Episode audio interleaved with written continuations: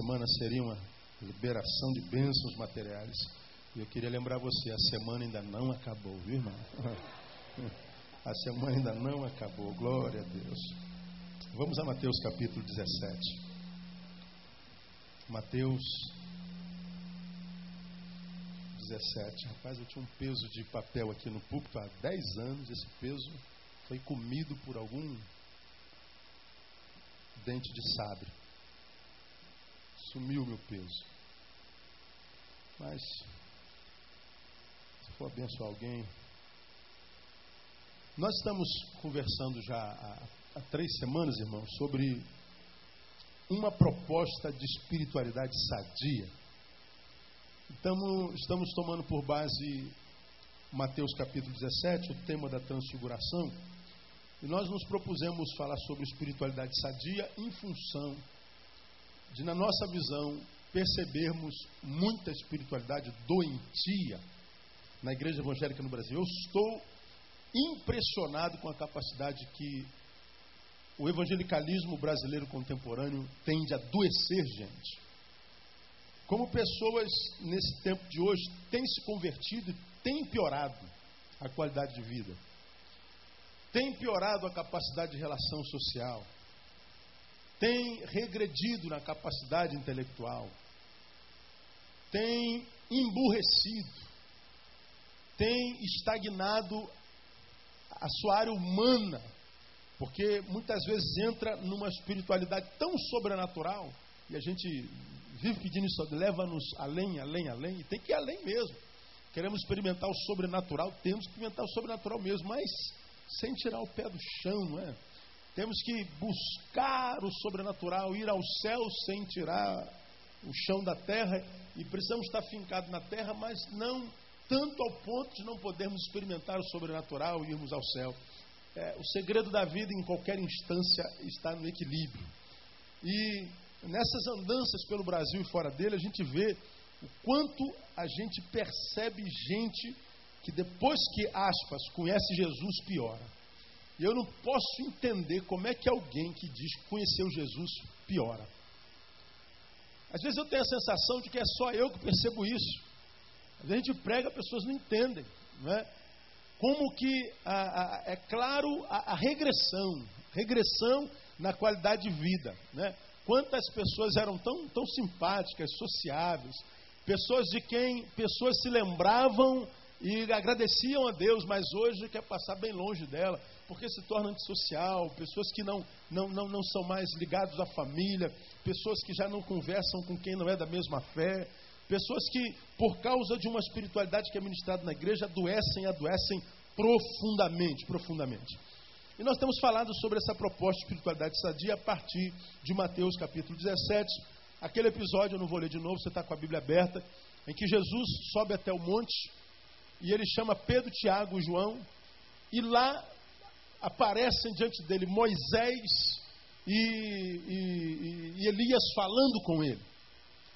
E o papo fica tão bom que no meio do papo a Bíblia diz que Jesus resplandece, a sua roupa e a sua face resplandecem como luz, reluzem, e ainda por cima parece uma voz, é, surge uma voz do céu e diz: Este, apontando para Jesus, é o meu filho amado em quem me comprazo a ele ouvir.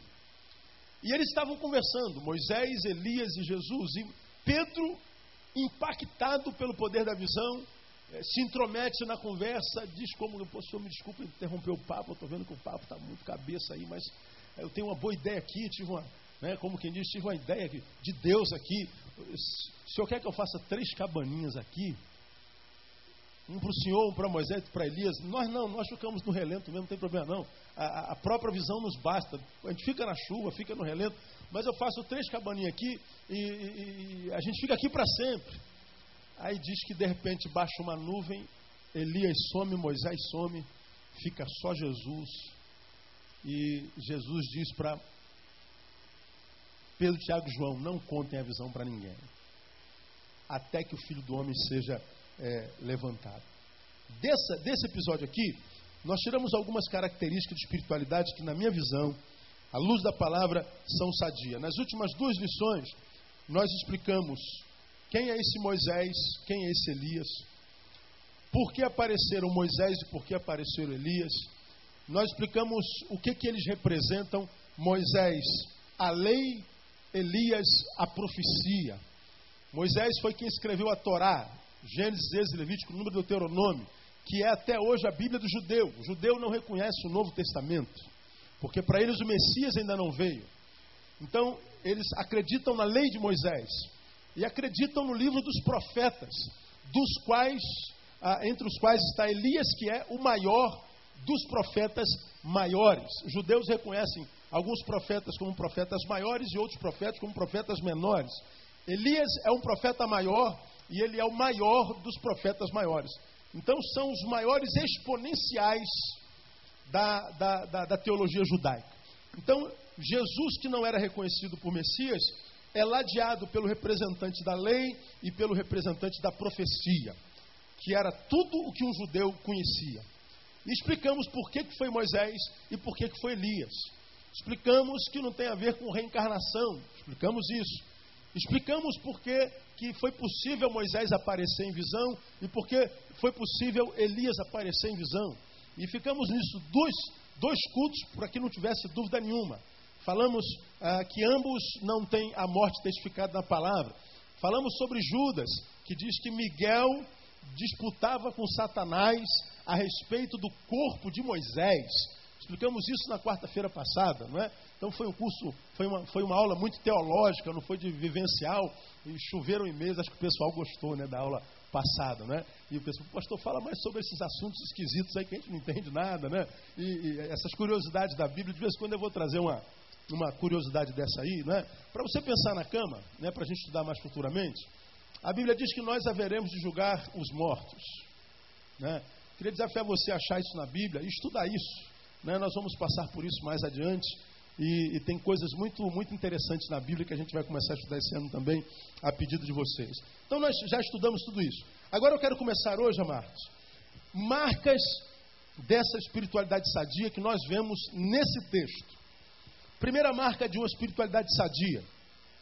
Toda espiritualidade que de fato é bíblica, vem de Deus e é gerada pelo Espírito Santo, ela é o que nós vamos denominar cristocêntrica, ou seja, tem Cristo no centro.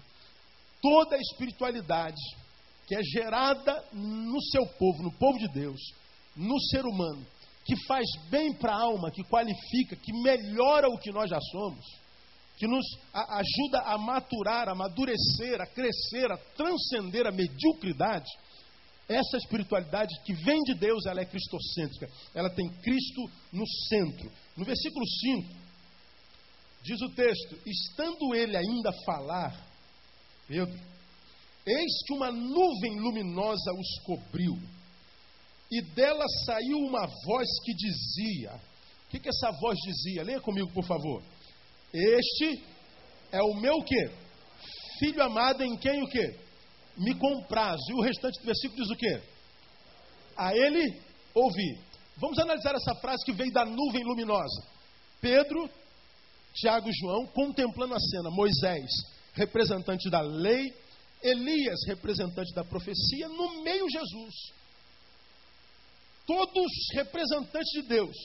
Mas os judeus só conheciam Moisés e Elias, a lei e a profecia.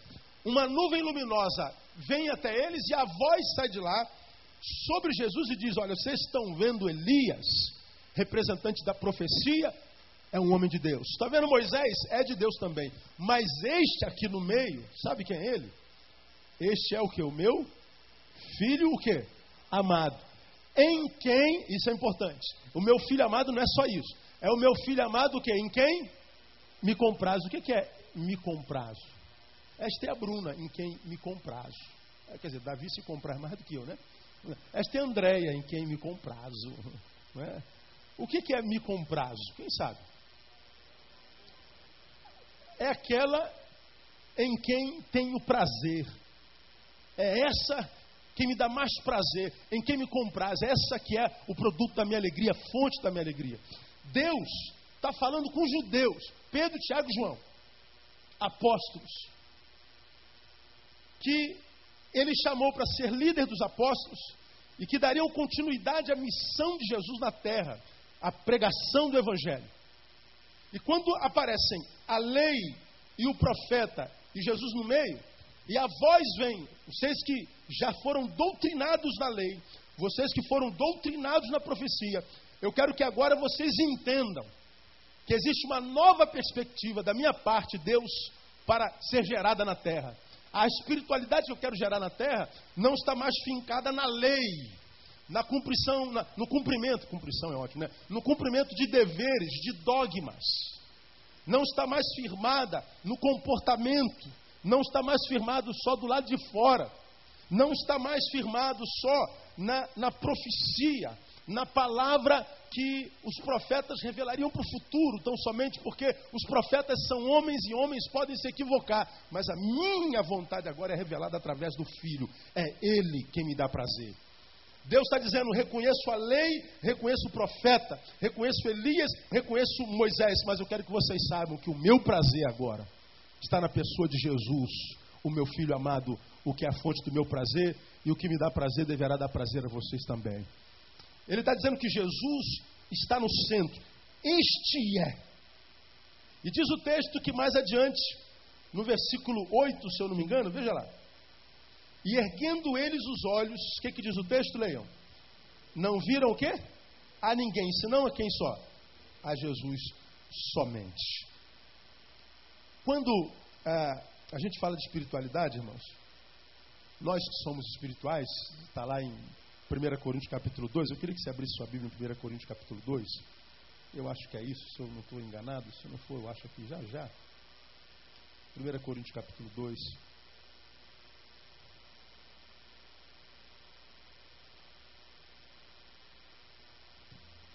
Eu, se eu me não engano, e tenho certeza, eu já preguei sobre esse texto aqui, 1 Coríntios capítulo 2. Quantos já abriram, digam amém. Então a maioria já abriu. Lá no versículo 12, lembra, Paulo mais uma vez está escrevendo a uma igreja. E nessa igreja, Paulo diz assim: presta atenção porque isso é importante. Ora, nós não temos recebido o espírito de onde? Do mundo. Mas sim o espírito provém de onde? De Deus. Então a Bíblia começa a falar que existe um espírito que rege o mundo e existe um espírito que provém de Deus dois espíritos. Um domina o mundo. É o que está aí, perambulando e frutificando nos homens e na sociedade. E ele está dizendo que existe um outro espírito, que é o espírito que provém de Deus. E está dizendo mais: nós, os que somos na palavra, os que vivenciamos a vida espiritual, os que buscamos conhecer a revelação de Deus na Sua palavra em Cristo Jesus, ele está dizendo: nós não temos recebido o Espírito do mundo, que é um Espírito, mas nós temos recebido o Espírito que provém de onde? De Deus. Agora, quando é que nós sabemos que uma pessoa tem recebido o Espírito de Deus? Esse texto ensina: nós temos recebido o Espírito de Deus, olha o restante do, do texto lá. Estamos no, no, no versículo 12. A fim de o que? Leiam vocês. Compreendermos as coisas que nos foram dadas gratuitamente por quem? Por Deus. Ele está dizendo que Deus dá o seu Espírito para que nós possamos compreender as coisas que Ele mesmo nos dá. Então ele está dizendo aqui: só é possível entender as coisas de Deus quando alguém recebe o Espírito de Deus. Se alguém não tem o Espírito de Deus, mas só o Espírito do mundo, esse nunca entenderá as coisas de Deus.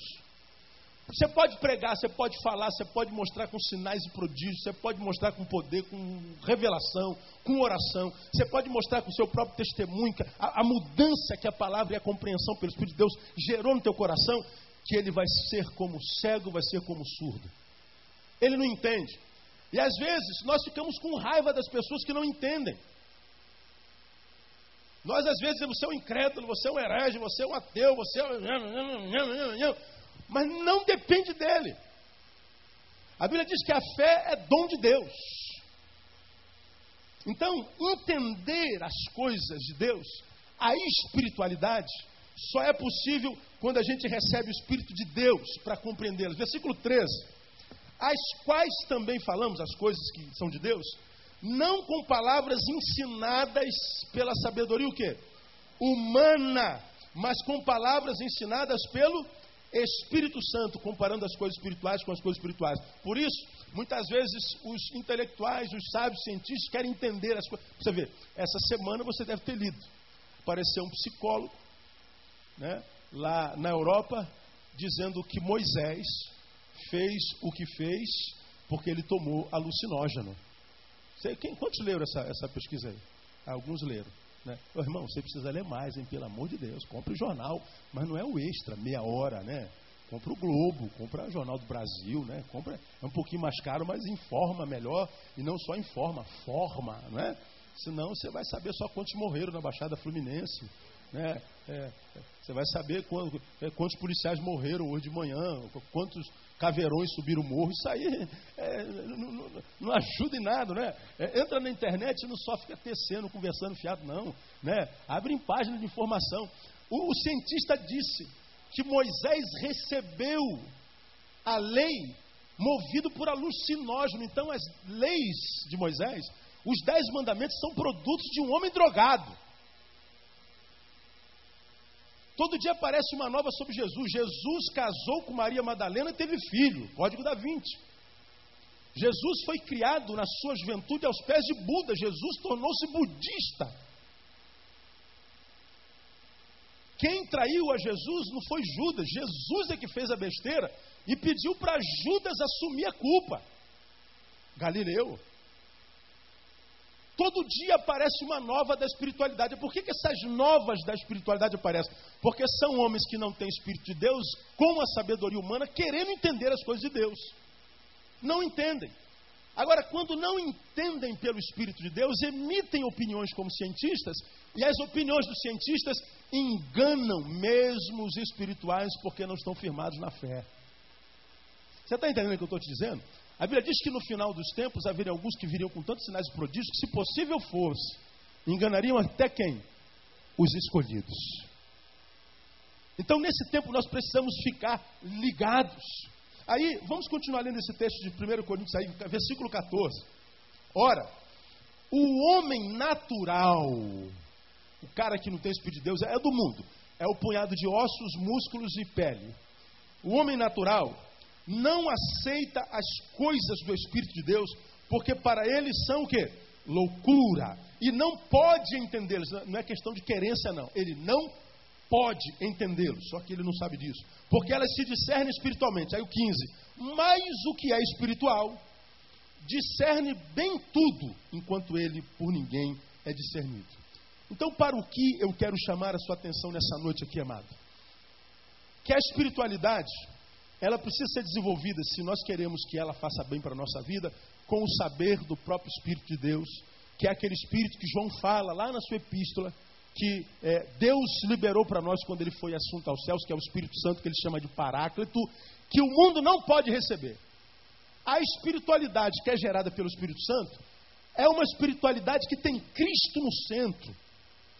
Ele é a personalidade mor.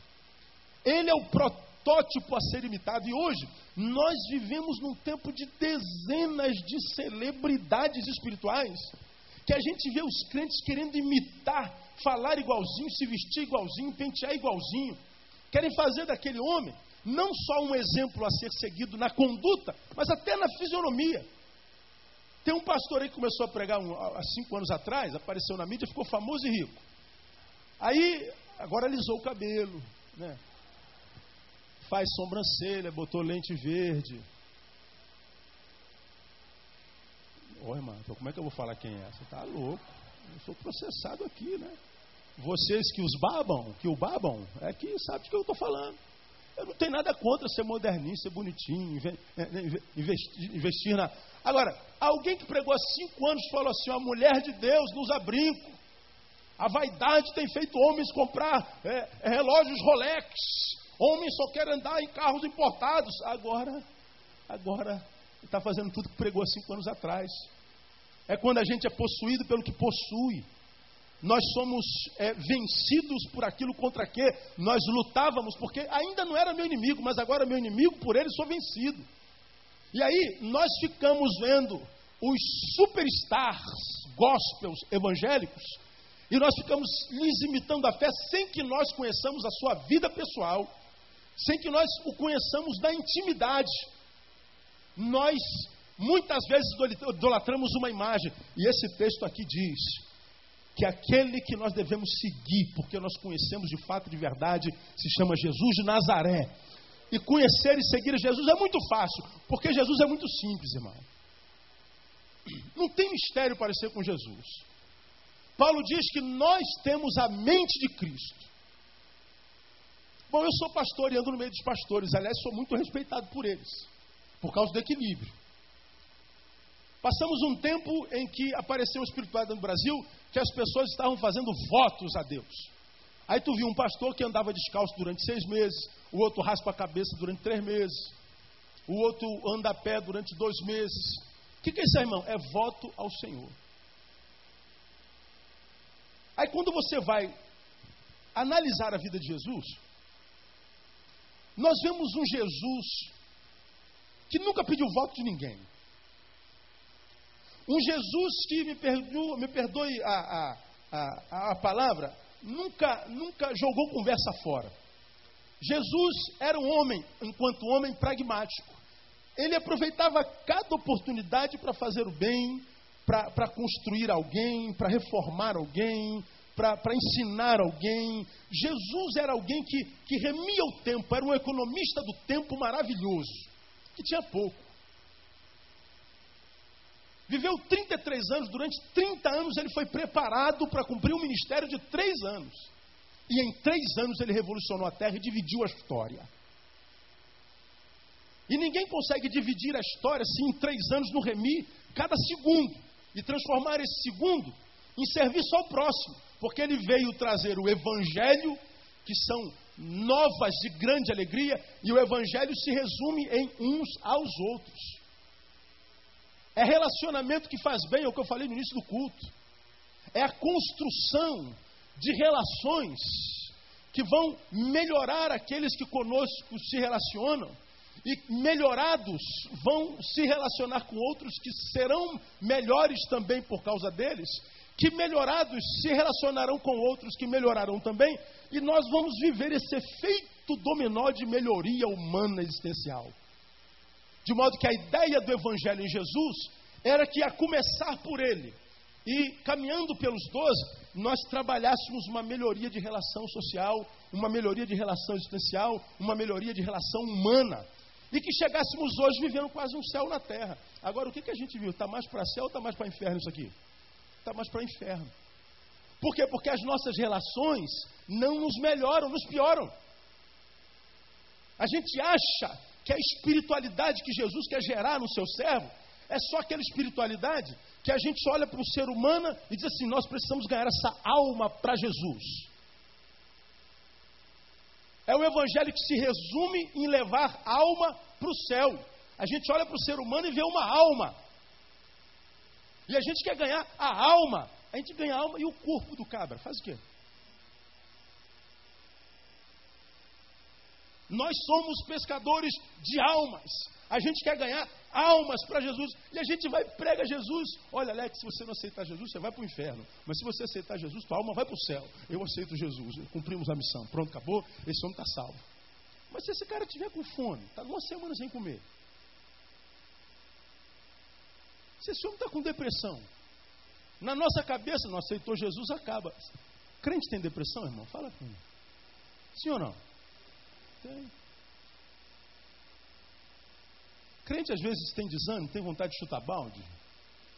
Crente às vezes é, tem a sensação de que perdeu a fé, virou um herege. Ah, Deus, não é possível, tu não existe.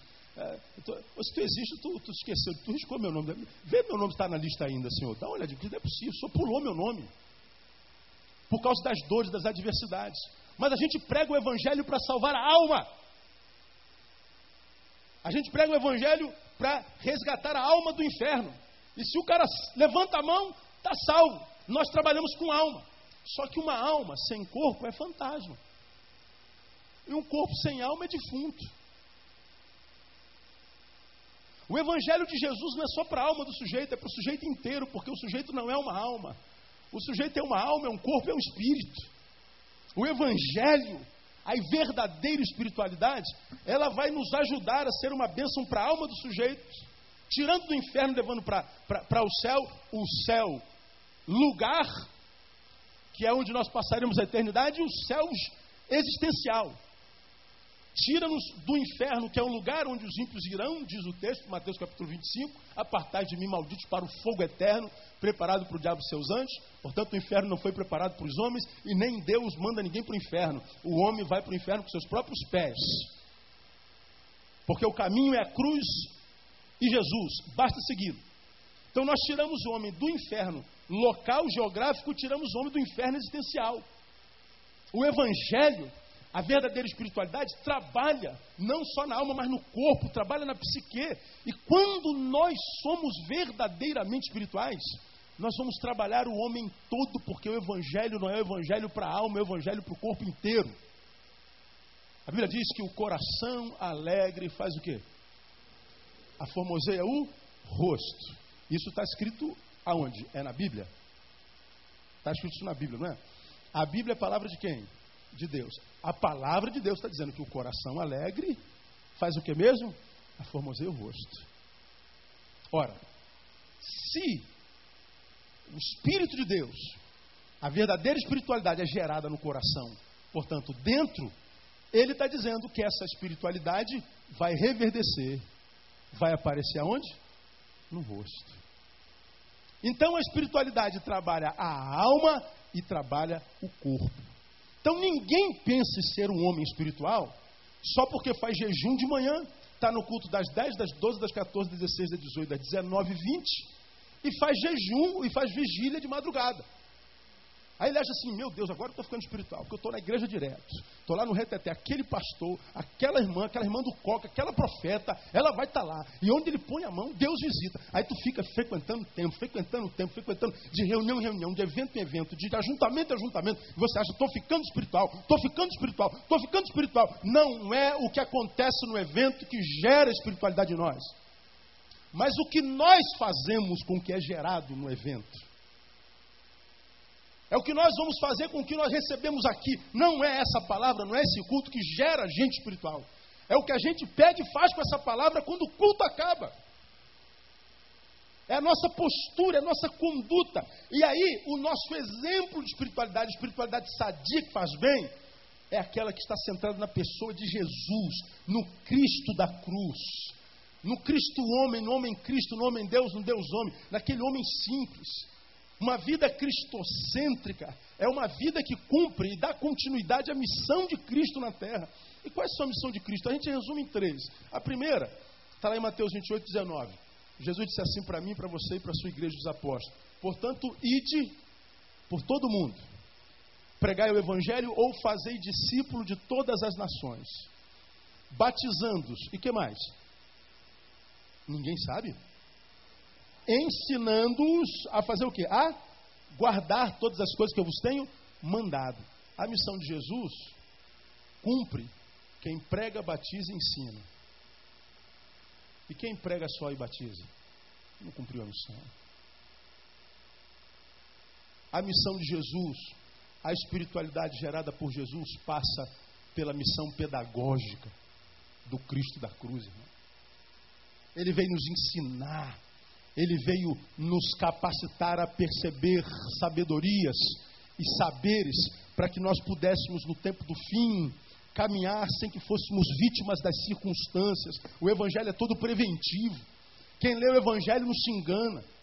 Quem lê o Evangelho está diante de um holofote, lâmpada para os meus pés e a tua o quê?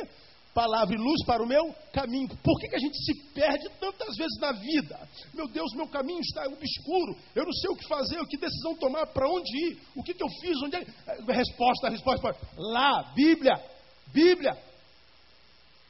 A Bíblia existe para que ela ilumine nosso caminho, nós vamos nos perder muito menos, nós vamos nos equivocar muito menos. Então a verdadeira espiritualidade é aquela sentada em Cristo, e o Cristo da cruz veio para nos ensinar a viver e viver com sabedoria. Porque ele disse: Eu vim para que vocês tenham vida e vida com abundância. Como é que alguém pode ter vida abundante se está perdido? Então a missão do Cristo não é só, irmãos, frequentar a igreja. Vamos levantar um clamor, vamos pedir o fogo do, do Senhor, vamos pedir o óleo santo, vamos pedir a unção. Tudo isso é importante. Mas não é isso que gera a gente espiritual. O que gera gente espiritual é o saber, é o conhecer, é o discernir a vontade de Deus, é transformar o espírito, que não é o do mundo, mas o de Deus, aleluia, que nos foi dado. Ah, meu óculosinho. Aleluia. Fico empolgado quando é saber, viu? Quando é sabedoria, essas coisas eu, eu fico animado. Então, ah, é, essa, é, é pegar o Espírito de Deus que nos foi dado e transformá-lo num espírito útil em nós, não a nós só. Porque diz: Deus nos deu o seu espírito para que nós compreendêssemos. Jesus disse: Ide, pregai e ensinai. Ora, se tem o espírito, você compreende, e compreendendo, você ensina. E se você ensina, é porque você sabe. Se você sabe, você se engana menos. Porque se você não sabe, você é refém das estrelas gospels. O que eles pregam, o povo recebe. O cara pode falar mó asneira. Asneira vem de asno. Né? E a gente ouve a, a, as palavras de asnos, que muitas vezes a gente vê pregada dentro da igreja, que gera um monte de gente doente. A segunda missão de Jesus, caminhando para o final, primeiro é ensinar, ir pregar e ensinar. Uma outra está em Lucas 19, 10. 19, 10. Ele diz que o filho do homem veio buscar e salvar a quem? O que se havia perdido. Jesus, o que você veio fazer aqui? Eu vim buscar, eu vim salvar. Ele está perdido. Então, o que uma espiritualidade faz em nós? Nos transforma e salva vidas espirituais, irmãos. Nós vamos ser uma torre, nós vamos ser um farol num mar de naus, de navios perdidos. Quando Jesus estabelece uma obra na vida de alguém, esse alguém vai ser uma âncora onde as pessoas vão se agarrar para que eles possam entender qual o caminho, para que eles não estejam mais perdidos. Isso é verdadeira espiritualidade. Espiritualidade em nós não nos transforma só em gente barulhenta, mas em gente útil em gente que reproduz o que Jesus veio fazer. Você já viu Jesus alguma vez num culto que só tinha barulho? Você já viu Jesus correndo atrás de ajuntamentos, de eventos? O que a gente vê em Amós e em Isaías, Deus dizendo: Estou cansado dos vossos ajuntamentos, não suporto mais o ajuntamento de vocês. Por que, que ele diz isso em Isaías e em Amós? Porque o ajuntamento não passava de ajuntamento, mas não gerava nos indivíduos ajuntados nada que os transformasse individualmente em canais de bênção. Mas eram ajuntamentos que só transformava os ajuntados em viciados em ajuntamentos. E a gente vê um monte de crente viciado em ajuntamento, viciado nas estrelas, viciados nos eventos, viciados não sei o quê. E eventos são bons, mas não geram espiritualidade. A espiritualidade, irmãos, verdadeira, ela acontece em nós quando a tua vida é transformada numa vida útil.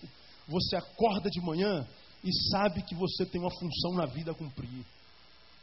Você sabe que a tua existência se justifica pela produção da tua própria existência.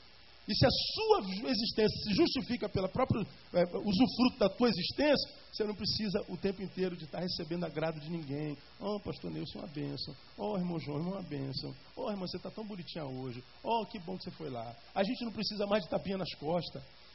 A gente não precisa mais de reconhecimento de ninguém.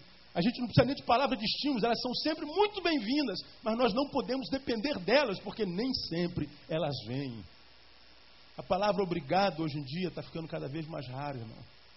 Cada vez mais difícil. Você ajuda alguém, esse ajuda alguém, vira as costas e vai embora, como quem diz, não fez mais do que a tua obrigação.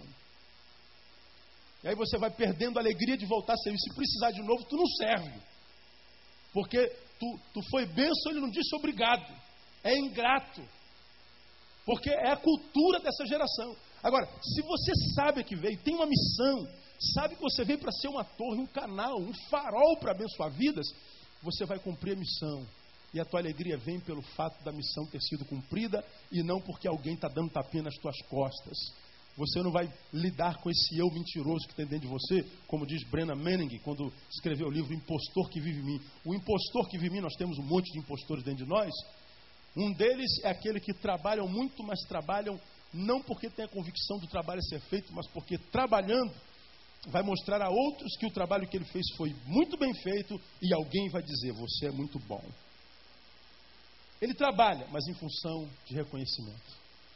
O eu impostor quer reconhecimento o tempo inteiro. Agora, quando o teu eu é eu mesmo, e sabe a que veio, se vier um abraço, amém, poxa, obrigado. Se vier um reconhecimento, legal. Se vier um agrado, melhor ainda, mas se não vier, a tua alegria está no ter cumprido a missão. Você veio buscar e salvar o que se havia perdido, irmão. Nunca houve tanta gente perdida como no tempo que se chama hoje. Nunca foi tão bom para o crente ser crente como no tempo de hoje. Porque quanto maior desgraça, mais serviço para nós, mais utilidade para nós. Agora, muitas vezes nós fazemos parte do time dos desgraçados, do time do povo que tem o espírito do mundo e não o espírito de Deus. E por que então que acontece isso, pastor? Porque o espírito de Deus em você não transforma você no ser útil.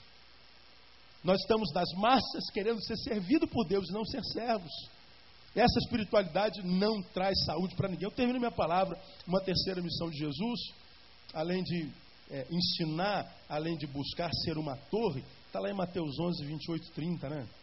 Ah, Vinde a mim, todos vós que estáis o que mesmo? Cansados e uh, sobrecarregados ou oprimidos. Ele diz, e eu, Jesus diz, eu vos aliviarei. Oh, tomai sobre vós o meu jugo e aprendei de mim, que sou manso e humilde de coração diz, porque o meu jugo é suave, o meu fardo é leve. Vinde a mim todos que estás cansados e sobrecarregados, eu vos aliviarei. A, a função do homem espiritual é também uma função terapêutica. De um lado, pedagógica. Aprendei. Ensinem. Ensina a guardar. Ensina a gente a ser gente como gente tem que ser. Ensina esse pessoal a se comportar como Jesus nas adversidades. Ensina esse povo a remar contra a maré pelo Espírito Santo. Ensina, função pedagógica. O outro é a função laboral, buscar e salvar, trabalhar, é ser um salva-vidas. Você vai nadar e vai resgatar o perdido. Você vai ser uma torre forte, uma torre alta, onde as pessoas vão ver. É laboral. E a terceira é a função terapêutica. Tua boca vai ser uma boca to tocada pela brasa do altar, irmão. Todos, quando tu abrires a boca, serão abençoados. Você vai ter a marca da misericórdia. E quem tem a marca da misericórdia tem sempre uma fila de gente atrás dele querendo falar com ele, querendo ouvi-lo. Porque você tem ouvidos misericordiosos. Você não é um juiz, você não é um acusador, você não se julga melhor do que ninguém. E misericórdia, você já aprendeu aqui, é a capacidade de se enxergar. Porque quem se enxerga, já falei sobre isso aqui, não tem outra forma de olhar para o outro senão com misericórdia. Misericórdia. E a gente vê tanta ausência de misericórdia, tantos juízes. Estava vendo agora, estava dando uma, uma, uma, caminhada na esteira lá e botei na, na, Band News, é a rádio do meu carro o tempo inteiro, é a, é a rádio que eu escuto. De manhã, Boechat é imperdível, né? Ainda mais quando chega a hora do Simão, então é maravilhoso, né?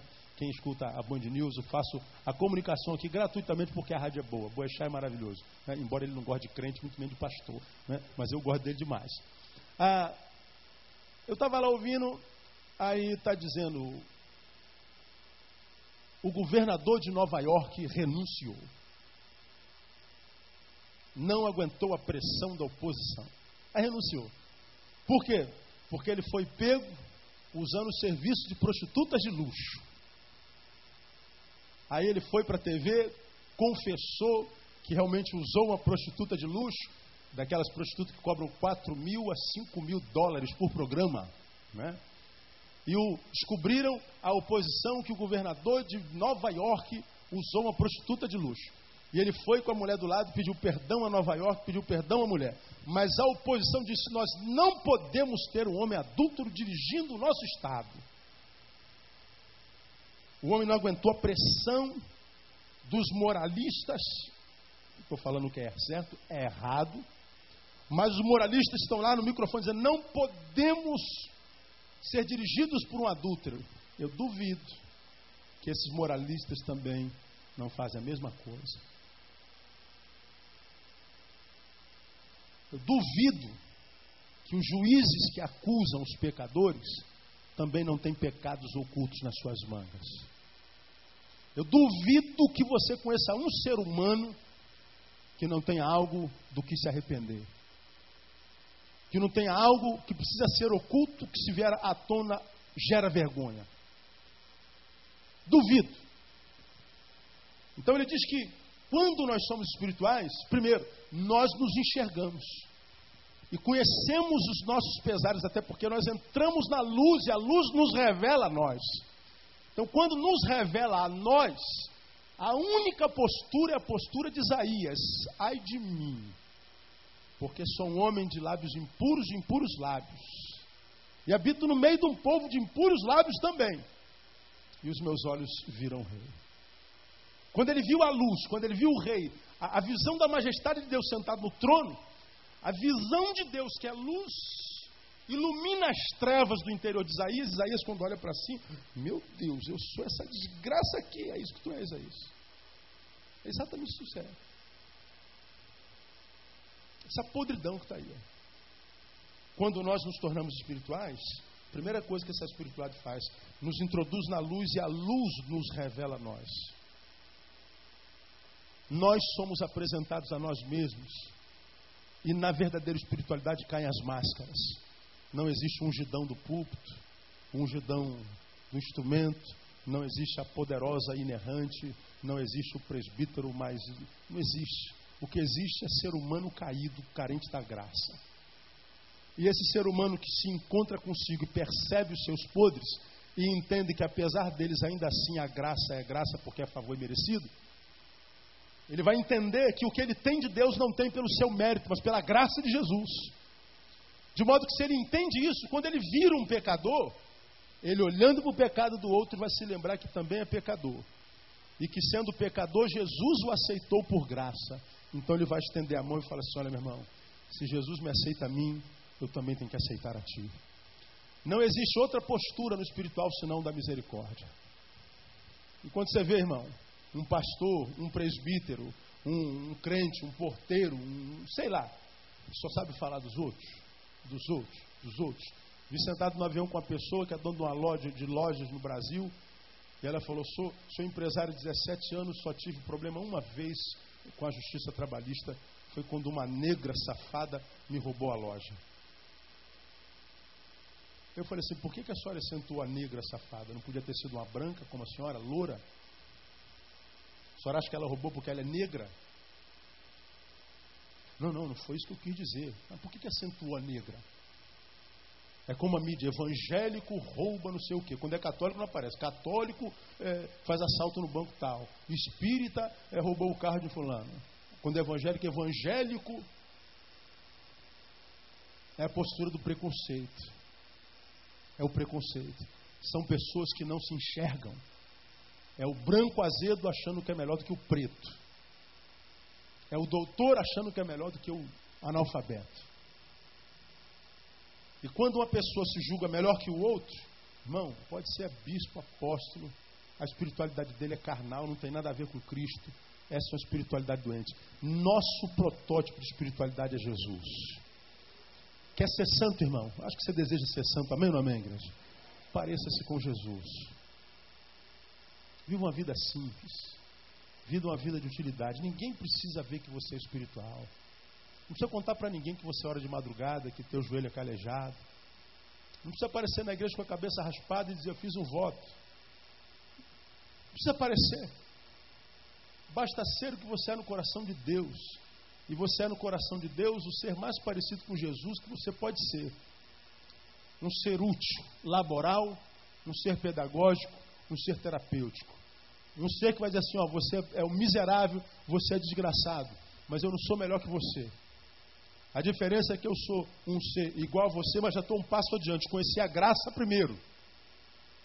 Eu entrei na luz primeiro que você. Agora, se ele fez comigo, pode fazer com você também. E aí a gente não desacredita de ninguém. Ela pode ser o cabra mais safado, a mulher pode ser a mulher mais sem vergonha, O indivíduo pode ser o ser mais desprezível. Mas se você é espiritual, você vai olhar para ele e falar assim: ó, ainda há esperança. Mesmo que o nosso intelecto não queira crer nisso. Mas nada é impossível para Deus. Nada é impossível para Deus. E nós estamos no mundo, irmão, no caminho, para sermos espirituais assim como Jesus. O Jesus que foi tocado pela prostituta e não recriminou, como os fariseus. Mas que também não teve um caso com ela. O Jesus que visitou uma cidade foi se hospedar na casa do homem mais corrupto da, da cidade, Zaqueu. Mas não aceitou o dinheiro dele. Um Jesus que tinha uma agenda atribuladíssima, mas que parou tudo para pegar a criança no colo.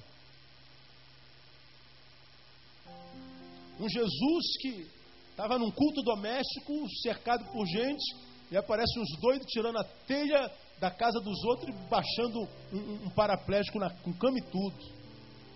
Teve a liturgia interrompida e não fez um escândalo. Porque quem estava baixando era gente. E gente é prioridade. Irmão. Esse é Jesus, cara. Jesus não quer saber se você é careca, se você é preto, se você é, é underground, se você é mauricinho, se você tem tatuagem, não tem, se você é cabeludo, se é... é gente. Então é, é com que eu quero me relacionar. Agora os espirituais que estão por aí ficam recriminando todo mundo. É ofensa a Deus, agressão a Deus. Não há nada que eu faça que agrida a Deus. Nada que na minha parca, porca, insignificante ser que sou, possa tocar a santidade de Deus. Eu que sou agredido pela postura de alguns, nós é que somos e não sabemos caminhar com os diferentes. Aí nós julgamos porque é diferente de nós. O verdadeiro santo é como Jesus, irmão. Se aparece a prostituta, ele está tá como gente, mas não usa como objeto. Parece um drogado ali, sai daqui, drogado safado. Não. Vamos tentar livrar esse cara da droga. Parece um traveco lá na rua. Aqui não, esse lugar é santo, pode sair. Não, ele é bem-vindo como traveco.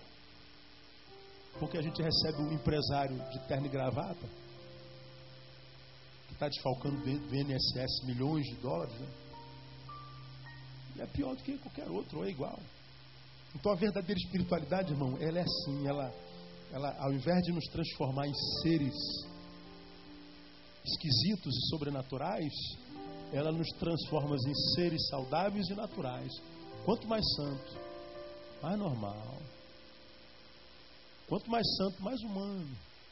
Quanto mais santo, menos estrela. Quanto mais santo, mais simples. Porque é assim que Jesus era.